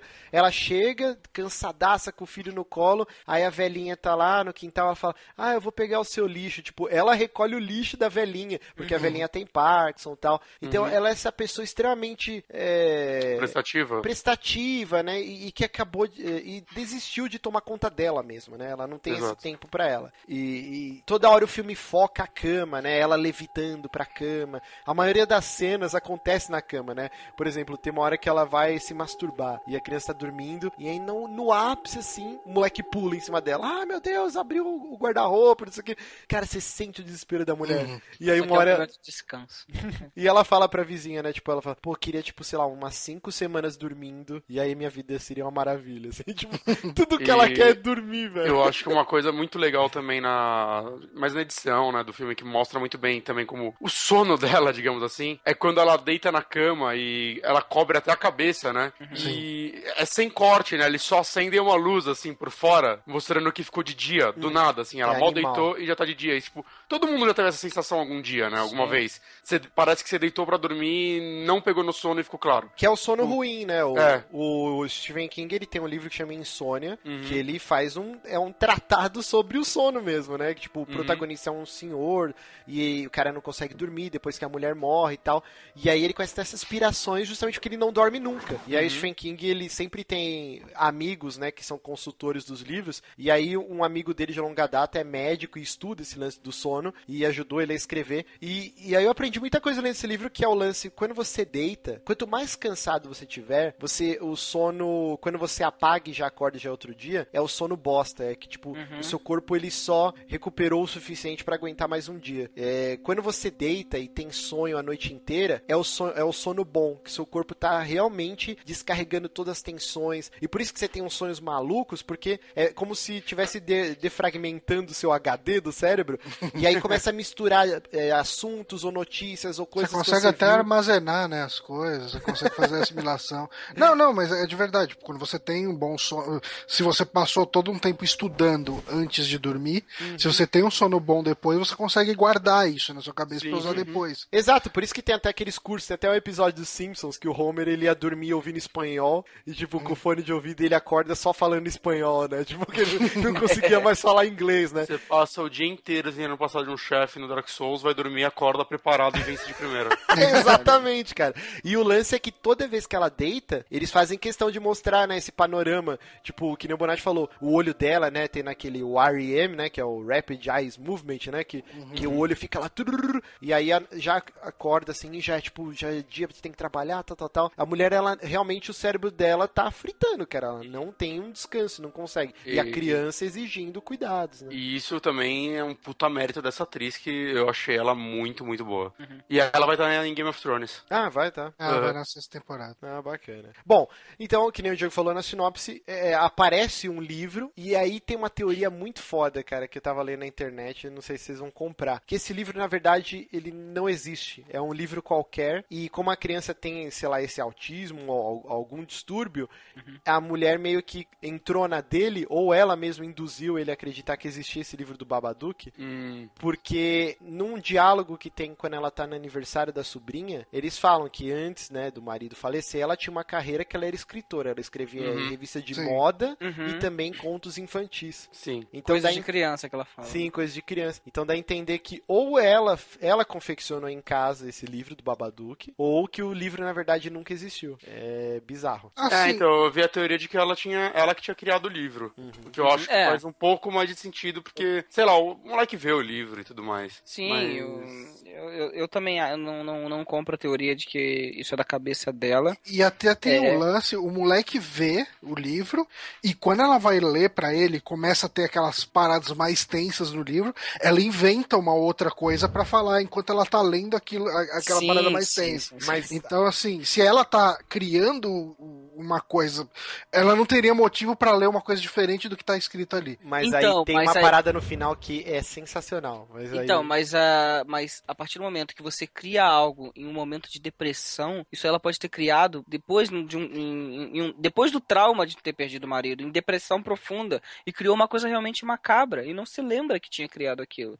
Então, é, É, eu acho, eu acho bem interessante a teoria de que ela pode ter escrito, escrito o livro, né? Uhum. E, e eu acho que até corrobora com um certo simbolismo que tem do, do, do que, que é o Babadook, né? Ah, porque você pode levar ele como uma história literal de um monstro vivendo no, no porão de uma família, mas você pode levar ele como um, um lance simbólico Uhum. de que ah, o, o Babadook, na verdade, é o, o, o luto que ela tem pelo Mas marido é isso mesmo. Isso. e a Uhum. culpa, sabe? Uhum. Tipo, e assim, ah, tanto que eu não sei se vale a pena. Eu acho que, como a gente já tá eh, dando spoiler de tudo, Uhum. e sempre isso vem avisado no post, Uhum. acho que não teria problema eu defender meu ponto aqui com o, o final do filme, né? Hum. que você tem que ah, o Babadook não é eliminado, É, ele continua Ele é vivendo superado. ali. Então, é, não só superado, você convive com ele e você tem a sua forma de conviver com ele, né? No caso, ali assim, dependendo, no como se diz no, no, no Monster, né? No, no curta, ela alimenta ele com um copo de leite e no filme é com um pote de minhoca. Uhum. Mas ela ainda tá alimentando ele, porque ela vai ter que conviver com aquilo pro resto da vida. E eu acho que isso até é uma frase do livro do Babadook, né? Que você não pode é, eliminar ele, você não pode matar ele, você não pode, não pode fazer ele embora, né? Desde a partir do momento que ele chega, ele fica para sempre. É uma coisa assim. Eu não lembro direito a frase em si. Mas ah, todo o lance do monstro é uma alegoria ao luto. Então, assim, você vai ter que viver com esse luto. São Então- os monstros que ela quer esconder, né? Os monstros Exato. internos Mas dela. tem algumas coisas que corroboram essa teoria que o Mas livro vamos- não existe. Porque assim, ó, logo na primeira vez que mostra lá o moleque brincando no porão, no começo do filme, Uhum. quando ela desce lá, ela descobre que ele tinha brincado lá, você vê que, por exemplo, nos cabideiros, né, tipo na parede, que ele não alcançaria, tem o chapéu, a roupa, tipo o violino. E É assim, porque- não é- foi é o bom- moleque que fez aquilo, foi Sim. ela. É bom falar que o pai era um mágico, né? E não deve entender se ele era que um músico. Músico. Não, ele era um mágico, não? Eu acho que ele era um Não sei. músico, não- porque tem várias partituras espalhadas lá Exato. no porão, e ele usava essa cartolinha, e acho que o moleque gostava de mágica, e ele É. meio que mesclou as duas coisas, entendeu? Ah, então E eu por isso- mesclei as duas coisas também. Por isso que o Babadook é meio que uma junção disso, né? Uhum. Ele tem essa, essa roupa que o pai usava, também parecida com a roupa do mágico, que ele tem o DVD que a mãe comprou pela internet, né? E até ela fala, ah, então é isso, não vai ter mais internet pra você e tal. Mas assim, ó, então o que eu entendi é que assim, ó, a mulher ela criou um altar pro marido que ficava no porão e era o lance dela. E tipo, por isso que ficava trancado. Só que o moleque, ele fala, até eles têm uma discussão, ele fala: "Você não pode proibir ele de ser meu pai, ele é meu pai". Sim. E, então, meio que era um negócio só dela. E o moleque, justamente por ter essa curiosidade, né? Ele ia lá e abria escondido e ficava brincando no porão. E ela não deixava ele brincar no porão. Tem uma hora que mostra o cachorro arranha na porta e ela vai lá, pega o cachorro no colo e leva ele embora, assim. Tipo, o porão era só dela. A partir do moleque, momento que o moleque cresce e começa a conseguir abrir o porão, é quando os eventos paranormais, entre aspas, começam a acontecer. Então é que meio assim, ele invadiu meu santuário. Então agora a coisa muda de figura. Ela não soube lidar com isso. Tanto que ninguém pode falar o nome do marido. Acho que a irmã e a vizinha uma hora fala, e ela fica puta, xinga e sai andando. Então, todo o lance dos eventos do filme é quando o filho consegue o tamanho pra abrir a porta, entendeu? Que até então, os seis anos antes, não, não acontecia nada. Então é o, pro- o problema, é o processo de luto dela que ela nunca conseguiu. Ela, a vida dela não, não andou pra frente. Ficou parada desde o acidente. E aí, muito do ódio dela, ela transfere pra criança. Tipo, tem uma hora que ela fala, né? Eu preferia que você tivesse morrido e ele sobrevivido e tal. Uhum. Quando ela estaria, entre aspas, possuída. Então, tem muita coisa que é alegórico. Por exemplo, já que o Johnny falou do final, né? No final do filme, quando o moleque faz a mágica e aparece uma pomba, não tem como você acreditar que uma criança de 6 anos faz uma mágica e aparece uma pomba. Hum. Então, o que dá a entender é que ela conseguiu superar esse lance de, tipo, todos esses traumas que ela tem, além da barra que é ter um filho com alguma síndrome, né? Porque é uma barra, cara. Sim, sim. Antes, ela ficava puta. Toda vez que ele falava alguma coisa assim, imaginária, ah, o monstro, ela fala, não, isso não existe, para de falar isso, você, não sei o que, brigar com ele. Quando ela consegue confinar o Babadook no porão, ela consegue também aprender a lidar com a deficiência do filho. Então, ela vê a pomba e, tipo, fala, nossa, como você fez isso, que linda. É ela, tipo, aceitando que o filho tem um problema e, tipo, oh, beleza, vou Ou embarcar ela na. Simplesmente sendo mãe, cara. Porque quantas mães não falam que linda, sendo que é uma merda que negócio que ela está fazendo? tipo, é, é, tipo, ela está sendo mãe finalmente, entendeu? Sim, sim. É, e- Apoiando a criança e não sendo contra ela. Outra coisa que é bem legal, tá discutindo com a Jéssica, assim, e ela falou, ah, pô, é bem interessante isso. O lance do, que nem o Johnny falou, no curta-metragem é um copo de leite, né, que ela alimenta o Babadook, e no filme é um prato com minhocas. É, e, e eu acredito que seja fruto dela ter reescrevido o roteiro. O moleque, é, o que que eu falei? Reescrevido, eu falei? Dela ter reescrito o roteiro. Tipo, o moleque, ele, ele queria participar, era o pai dele. Então, o lance do moleque catar minhocas pra alimentar o Babadook é um jeito dele participar e não encher o saco dela. E você pode ver que ela coloca trocentas travas no teto Sim, da sim. porta no final do filme, Uhum. que aí o moleque não ia conseguir abrir, e aí a gente não sabe se é diário, se é semanal, se é mensal, ela levar lá comida pro, pro monstro no porão. Mas seria um jeito dela continuar tendo esse momento a sós e curtir a fossa dela, a dor de ter perdido o marido, e os gritos que o Babadook dá quando ela vai alimentar é- ele seriam os próprios gritos dela extravasando a raiva. Eu achei isso muito Sim. interessante, cara, essa teoria também. Interessante também. Não, é bastante. É por isso que a gente Casa fala que bastante. realmente tem muitas camadas, né, cara? A, a- a frase que tem lá no livro é If it's in a word or it's in a lock, you can't get rid of the Babadook. É, então, assim, tipo, se estiver em uma palavra ou estiver em um- uma tranca, ou na lock, pode ser? Isso, isso. É, você não pode se livrar do Babadook. Então, assim, o lance até do que você falou, de só o fato de ouvir a- o nome, né, a- do, do ex-marido dela, né? Eu não lembro o nome dele. Vocês Ela não lembram? gosta que fale, deixa. É, deu um Ah, então, agora. melhor não falar, então. É, tipo, realmente casa com isso, né? Tipo, tá ali, se você ouve a palavra, você não consegue se livrar disso. Uhum. Então, eu, eu acho que essa teoria, assim, eu não, não tinha me passado pela cabeça enquanto eu assisti o filme, mas faz muito sentido ela ser a pessoa que escreveu o livro, realmente. E, e outra coisa, quando o livro é reescrito, né, que a gente não falou, o livro aparece e começa a acontecer todos esses fenômenos paranormais. É, porque E- é interessante como, como o livro aparece, né? Porque é, toda noite a criança tem medo de, de, de bicho-papão, coisa do tipo, tem coisa dentro do armário, tem coisa debaixo da cama, então a mãe faz o- os check com ela antes de dormir, né? Verifica embaixo da cama, abre o armário, e aí é a hora da leitura. Então ela fala assim pra ele, vai lá, você já tá grandinho, escolhe um livro lá.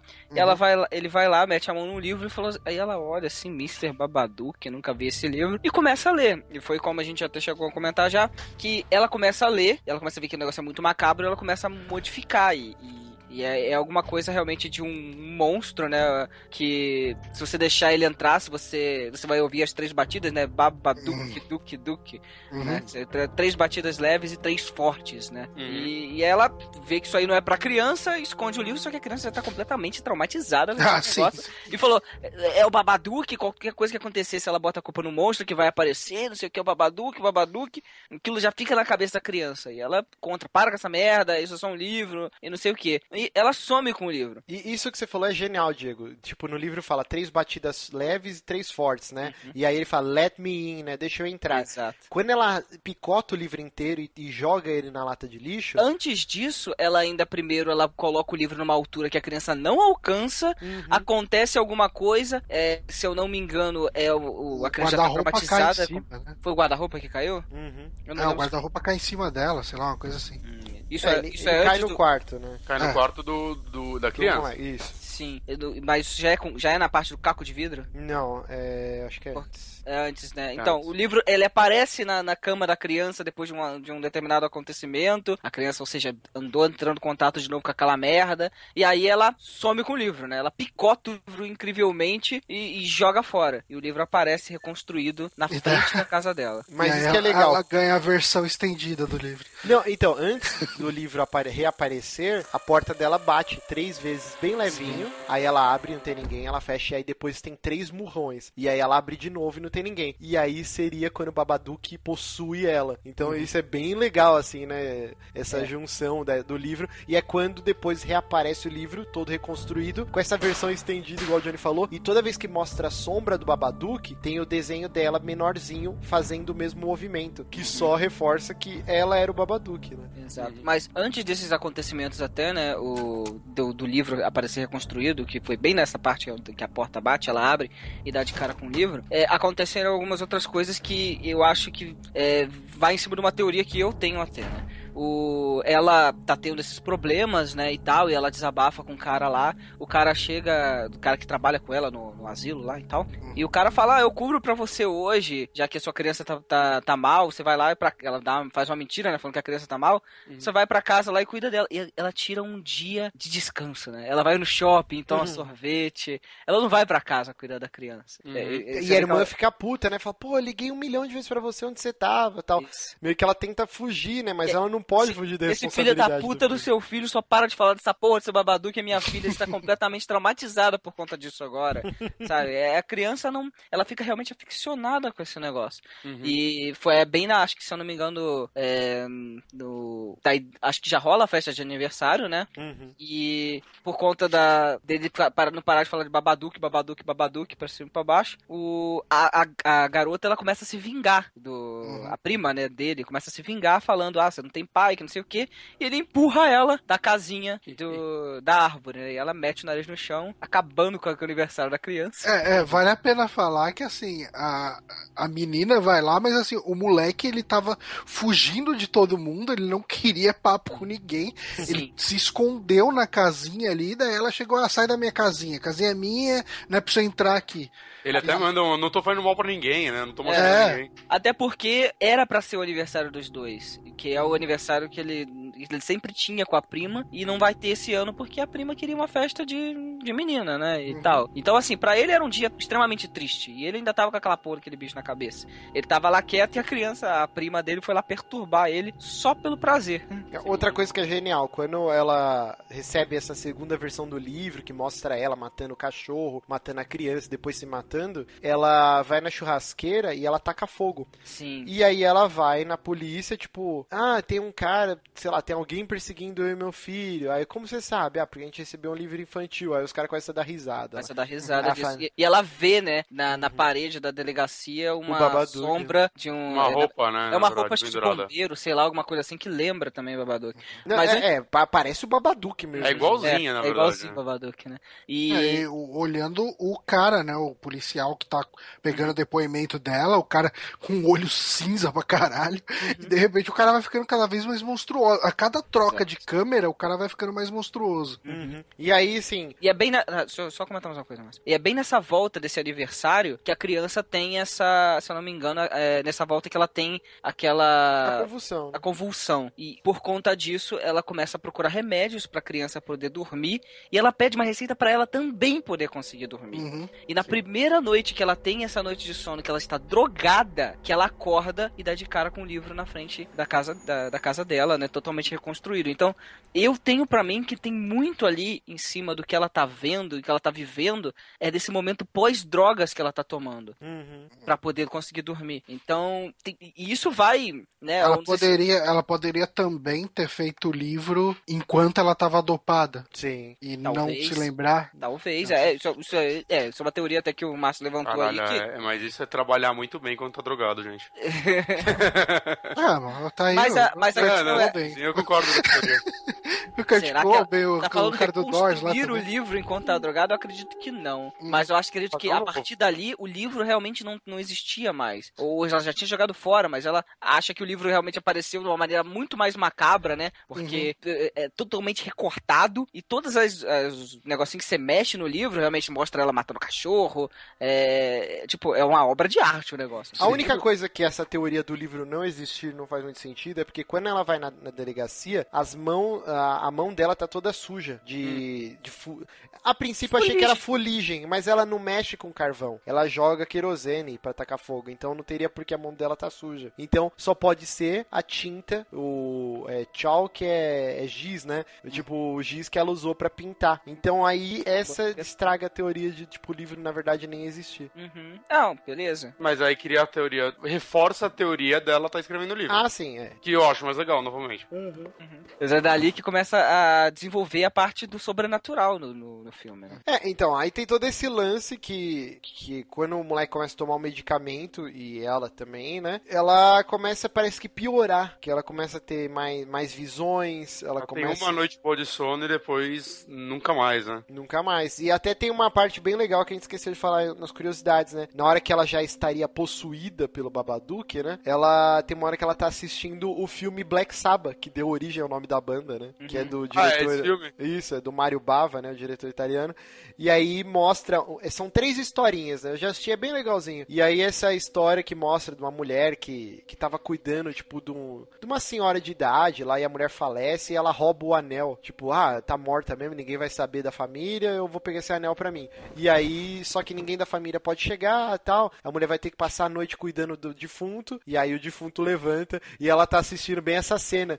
E a mulher, quando levanta morta, é bem meio que a fisionomia dela, assim, quando ela já tá, tipo, possuída pelo Babadook. Assim, é bem legal esses easter eggs, assim, do filme. Aliás, isso é uma coisa que, que me ficou mordendo a orelha toda hora que eu assisti esse filme. Cara, não tem nada melhor pra ela ver na televisão. Isso é uma parada que eu pensava muito. Assim, num momento, caralho, em que época se passa esse filme, né? Mas não, não, é nos dias atuais. Mas aí Parece entra. a mesma coisa de anos 90, 80, né? Não, Não, não, mas- não, não, não. Eu- eu- Sabe por quê? Aí entra o que eu falei pra vocês do meu cunhado e da minha irmã, que quando sobrava tempo pra eles assistirem Walking Dead ou qualquer Uma coisa outra mais série, forte que criança não pode ver, né? já era muito tarde, eles dormiam. É Uhum. nítido que a hora que sobrava pra ela é a hora que aparece, que tipo, se você ligar a TV depois Você da tá meia-noite, passando o corujão. é o medalhão persa, fala que eu te escuto. É, E tipo, é, é, é óbvio que ela não paga TV a cabo, visto que ela é uma falida, né? Não, mas mesmo TV a cabo não tem porra nenhuma que presta, tirando o Ah, ela Sex poderia Time. ter uma HBO, cara.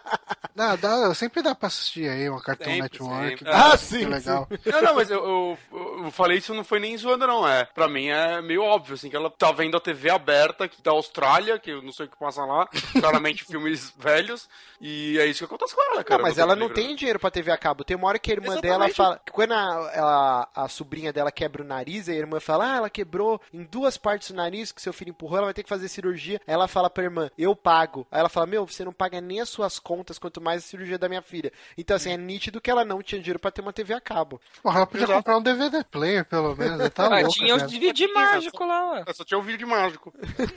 Que vida triste.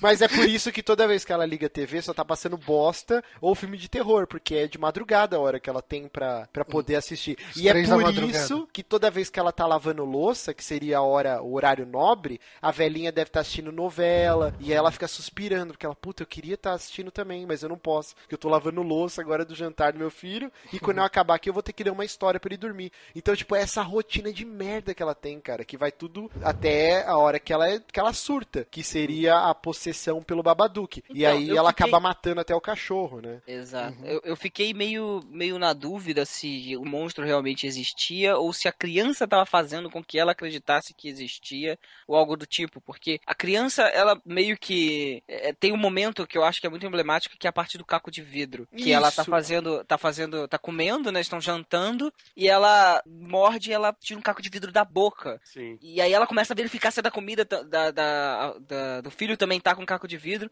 Mas e a não criança tá, né? olha e fala assim: Foi o Babadook. Foi o Babadook que fez isso com você, sabe? tipo assim, eu não, eu, não entendi, eu não consegui entender naquele momento se foi a criança que botou o caco de vidro pra mãe acreditar que o Babadook existia, ou se ela mesma, sabe, por tanto cansaço que ela tá sofrendo, deixou que um caco de vidro caísse dentro da- da- do cereal que ela tava tomando. É bom que você levantou esse ponto. Eu também não entendi direito, Diego. Porque assim, depois dessa cena, o resto do filme inteiro, ela fica mexendo no maxilar ou na- no dente. É, é, mas ela faz. Eu, eu, essa segunda vez que eu vi, eu reparei mais nisso. Ela mexe no maxilar um pouco antes em algumas outras cenas também. Ah, é? Sim, Porque eu não. sim, não ela mexe no isso. maxilar direto e isso também é uma outra teoria que eu tenho, porque tem um momento bem pro final do filme que ela arranca o dente. Isso, Sim, isso. do nada.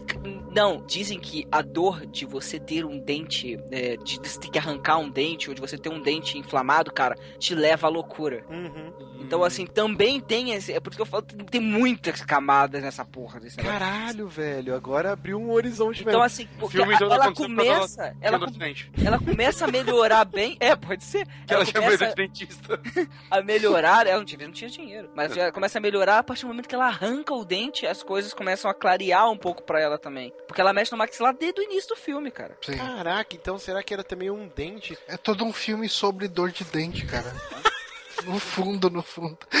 Ai, meu Deus do céu, cara. É muitas camadas mesmo. Mas assim, então, é, eu e o Johnny, a gente falou muito sobre o final, nossas teorias. Eu queria, então, Bonatti e Diego, começando aí pelo Bonatinho, suas teorias do final do filme, Bonatti. Cara, é, eu concordo muito com vocês dois, na verdade. É, desde o começo, assim, eu, eu espero que o final seja tudo um negócio mais psicológico, né? Tanto que a coisa que eu menos gostei nesse filme foi o fato deles mostrarem o Babadook. Ah, não, eu acho Eu super acho bem que é a feito. cena que o filme perde boa parte do impacto que ele, tinha sobre mim. Eu, eu fico extremamente tenso na primeira metade dele. Começou a aparecer aquele bicho É, bizarro, eu- principalmente quando mostra o rosto dele. Eu. Ah, meu Eu Deus, isso só concordo. tá cômico demais agora. Eu concordo um pouco com o Bonatti. Eu acho que, assim, quando mostraram o rosto do Babadook, eu falei, hum, ok, é meio ridículo, mas ainda é um pouco assustador. Eu consigo Eu, eu superar comprei- isso. Eu Agora- que isso foi um sonho, aquela primeira vez. Que é a, a única que mostra bem claramente o Babadook sem ser, tipo, aparecendo o marido dela antes ou coisa do tipo. Não, pra- mas eu acho que ele tem um ar ainda de bizarro que ainda ainda dá pra. eh, ok, tipo assim, ele perde um pouquinho do filme, mas ok, ainda consigo aceitar. Principalmente naquelas cenas que ela tá assistindo televisão e ele fica aparecendo. Uhum. Que é tão Não, grotesco cena é e muito bizarro. Ele chega, ela, ela chega a ver ele na casa da velhinha, né? Sim, sim. E, e eu acho que eu acho que não de- daria pra criar o mesmo clima sem mostrar ele. Ah, E- caraca, e pera, só- pera, rapidinho, rapidinho, desculpa, Hum. Johnny. Cara, na hora que ela tá vendo a velhinha assistindo TV e ela suspira, ela deixa, ela vê o Babadook e deixa cair um prato na pia. E quebra o prato. Verdade. E aí logo em seguida é a cena do jantar, onde tem vidro na sopa dela, mas não da criança não. Ex- mais- é mais um motivo pra ver que não foi a criança que colocou, ó- Uhum. ó- ótimo, isso aí já acabou de me, me sanar essa dúvida, mas você não sabe se foi o Babadook que, tá, que ela vê, né, e ela bota, e bota o, o caco de vidro na- no negócio dela, ou realmente ela está extremamente cansada e botou o negócio lá. Uhum. Mas só concluindo o que eu tava falando, eu acho que o momento do filme que me cara, que o filme me perdeu por algum tempo foi no momento Home Alone, lá no momento esqueceram de mim. É, teve o um, teve moleque um- fazendo armadilhazinha e o caralho. Falei, não, mano, por que, cara? Isso eu Não, não gostei também. Ah, eu Isso- gosto dessa parte. não cara, eu acho que podia ter botado uma Ma- ali. Mas, Cara, aquela, mas parte, essa- aquela parte me deixou meio colado na, na cadeira, porque você fica se olhando, caralho, vai pegar a criança, porque a, a partir daquele momento é um psicopata atrás da criança. Uhum. Mas É- o, o momento da, da TV foi o único momento que eu até gostei de ver o Babadook, porque ele aparece sempre de uma forma meio cartunesca e tudo mais, e tem uma cena nessa parte, eu não sei se vocês tiveram a mesma, intenção que, a mesma impressão que eu, que é meio Silent Hill, o PT, que ela tá assistindo TV e fica escutando o cara na TV falar que ela matou a família e tudo Puta, mais. também. eu- Parece eu o rádio, né? Igualzinho ao Uhum. rádio do, do, do PT, né? Falando do pai que matou a família. Ela meio que vê a manchete de jornal dela matando o filho, né? E depois Sim, se sim. matando, né? E ela tá com uma cara sinistra na janela, inclusive. Né?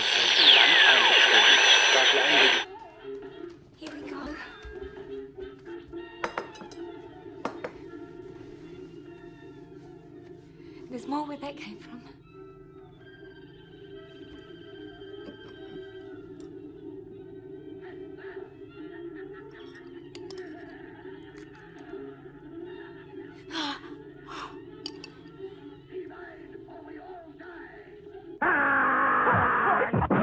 What's the secret? Out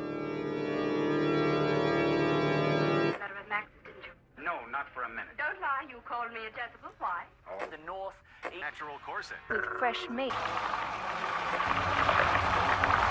Only five and You don't want to go in there all by yourself, do you? Police say the woman used a kitchen knife to stab her son. His body was found in their basement.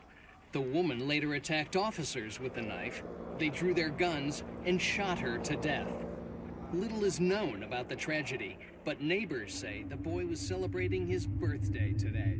He had just turned seven. Nossa, cara, que, puta que pariu. Só lembrar dessa cena agora, eu vou ter Uhum. pesadelo essa Não, essa Cara- cena é muito, muito boa. É muito Nossa, boa. cara, é muito Mas é, eu não sei, eu, eu, eu não gosto muito daquela parte final no quarto dela, saca? Que eu acho que aquela parte mostrou demais. Eu acho que, não sei. Eu Eu, acho- gosto muito mais da.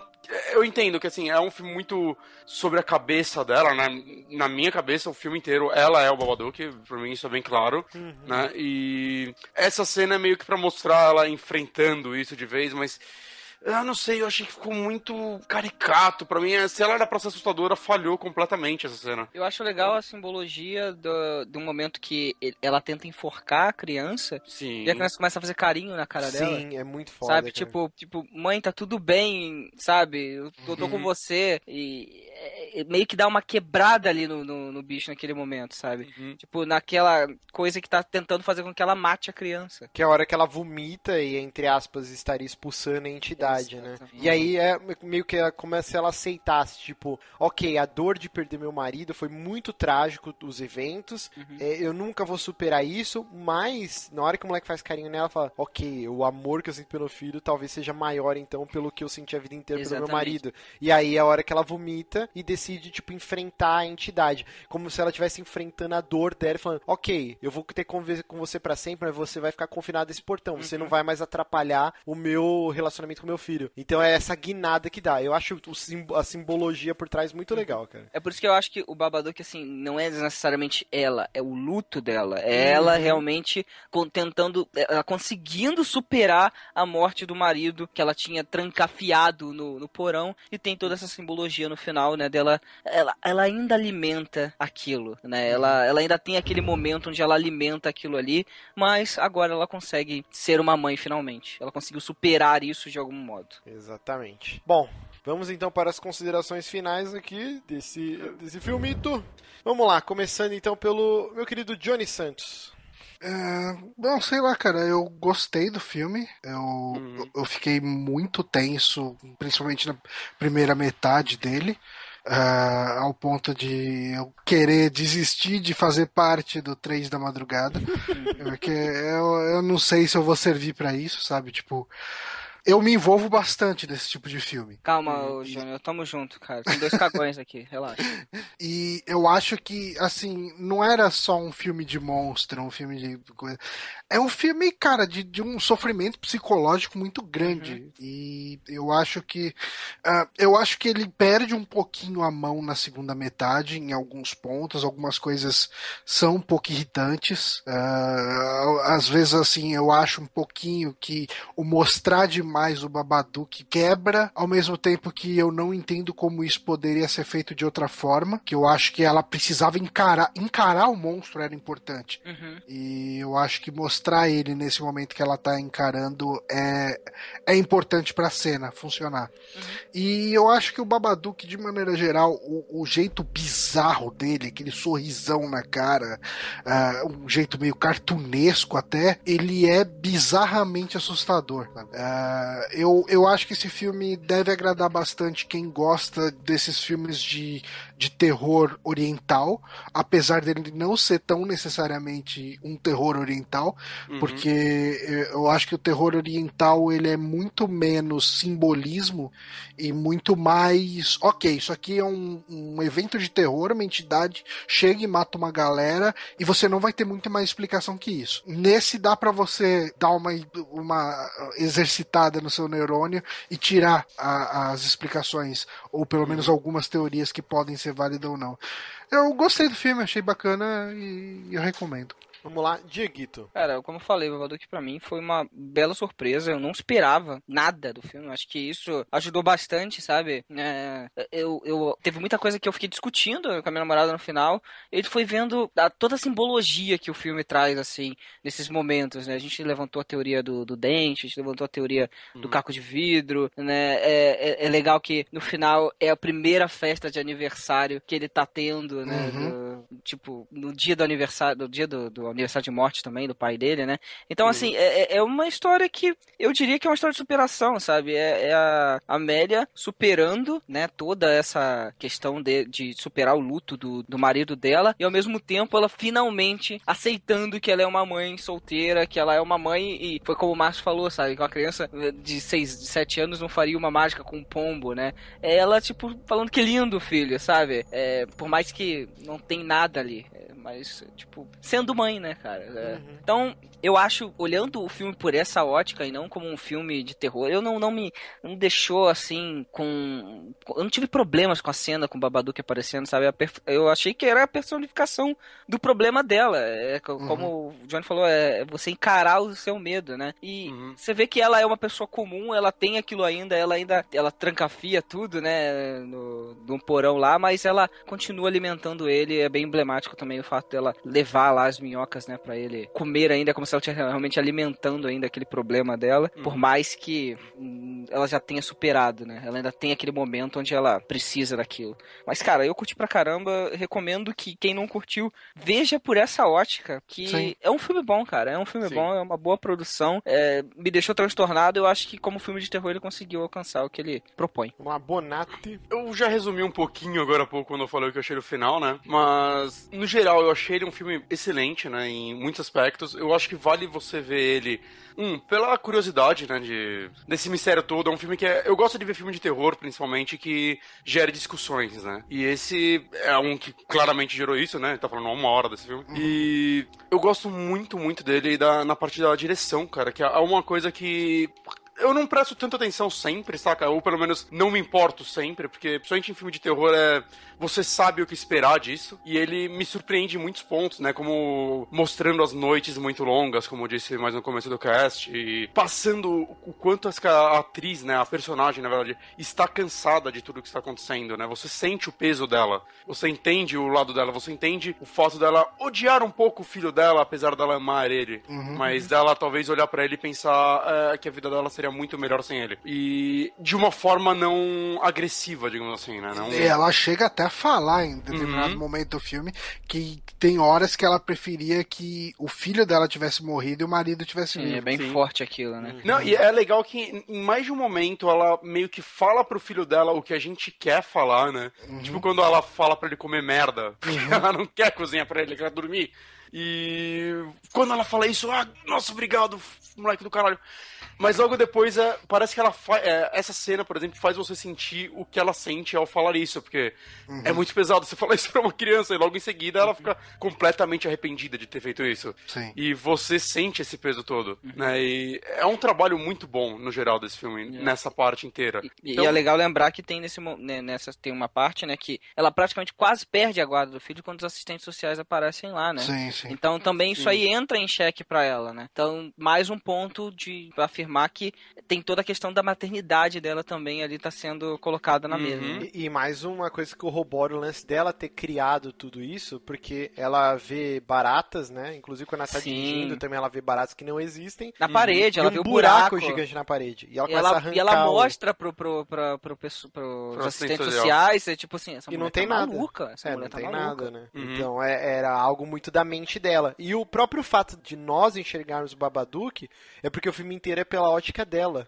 Tipo, Uhum. todas as cenas ela participa. Uhum. Então não é como se você tivesse alguns takes que é a visão de outro personagem. O filme inteiro é sempre a visão dela, né? Uhum. E assim, vale você ver também pela atuação da atriz, que eu, eu acho incrível, Puta, é incrível. É, a cena que ela tá pedindo as drogas pro médico, cê- é, tipo, é um peso tão grande essa, essa cena. Uhum. Ela pedindo pelo amor de Deus, ela só quer descansar. É, e o médico fica um pé atrás, né? Tipo, porra. Fica, mas ele, ele vê o desespero dela, né? Tanto Sim, que ele sim, cede. Exato. Bom, então, pra finalizar, eu, eu adorei o filme. Eu não acho que ele é um filme pra todos, mas não Uhum. no sentido de, tipo, elitismo, ó, não vai entender e tal. É porque, às vezes, é que nem eu falei, a primeira vez que eu assisti, eu tava querendo um- algo mais pipocão. Tipo, eu queria assistir um filme de terror. Tipo, que eu não precisasse pensar, que eu tomasse jump scares, tipo, sustos. E o Babadook é totalmente a antítese disso, né? Uhum. Você não vai tomar muitos sustos, ele não utiliza práticas extremamente comuns de cinema de terror, como volume mega alto, ou você toma um susto e aparece tal criatura. Ele não usa nada disso, ele é muito sutil.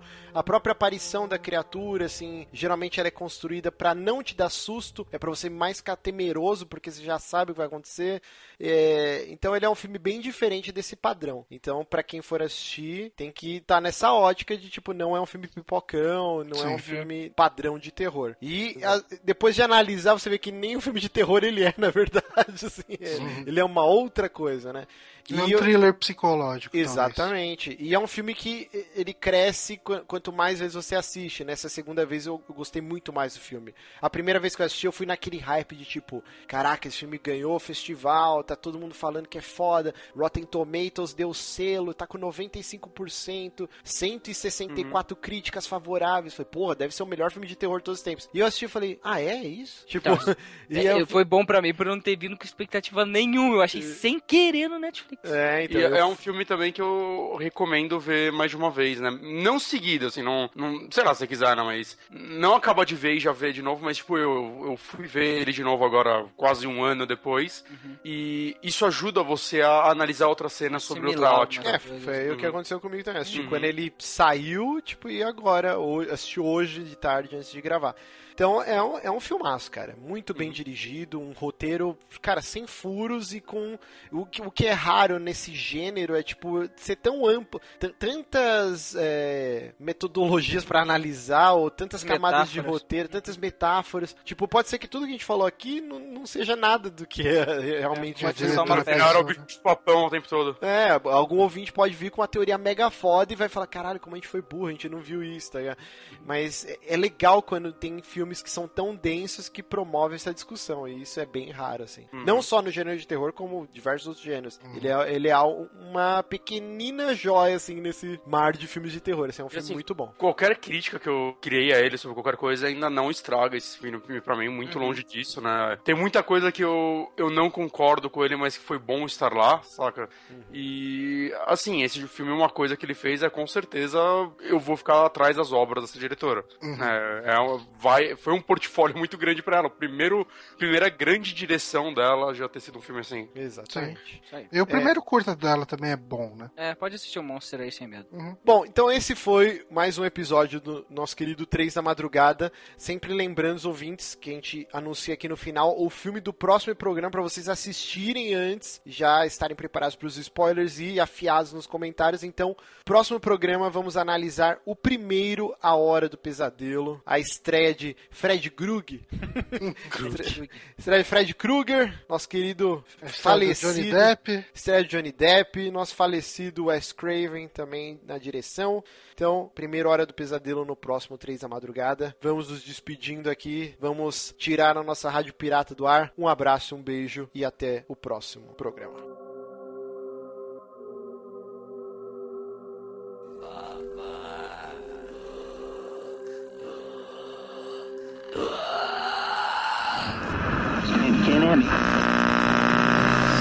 Nonato, acompanhando aqui a.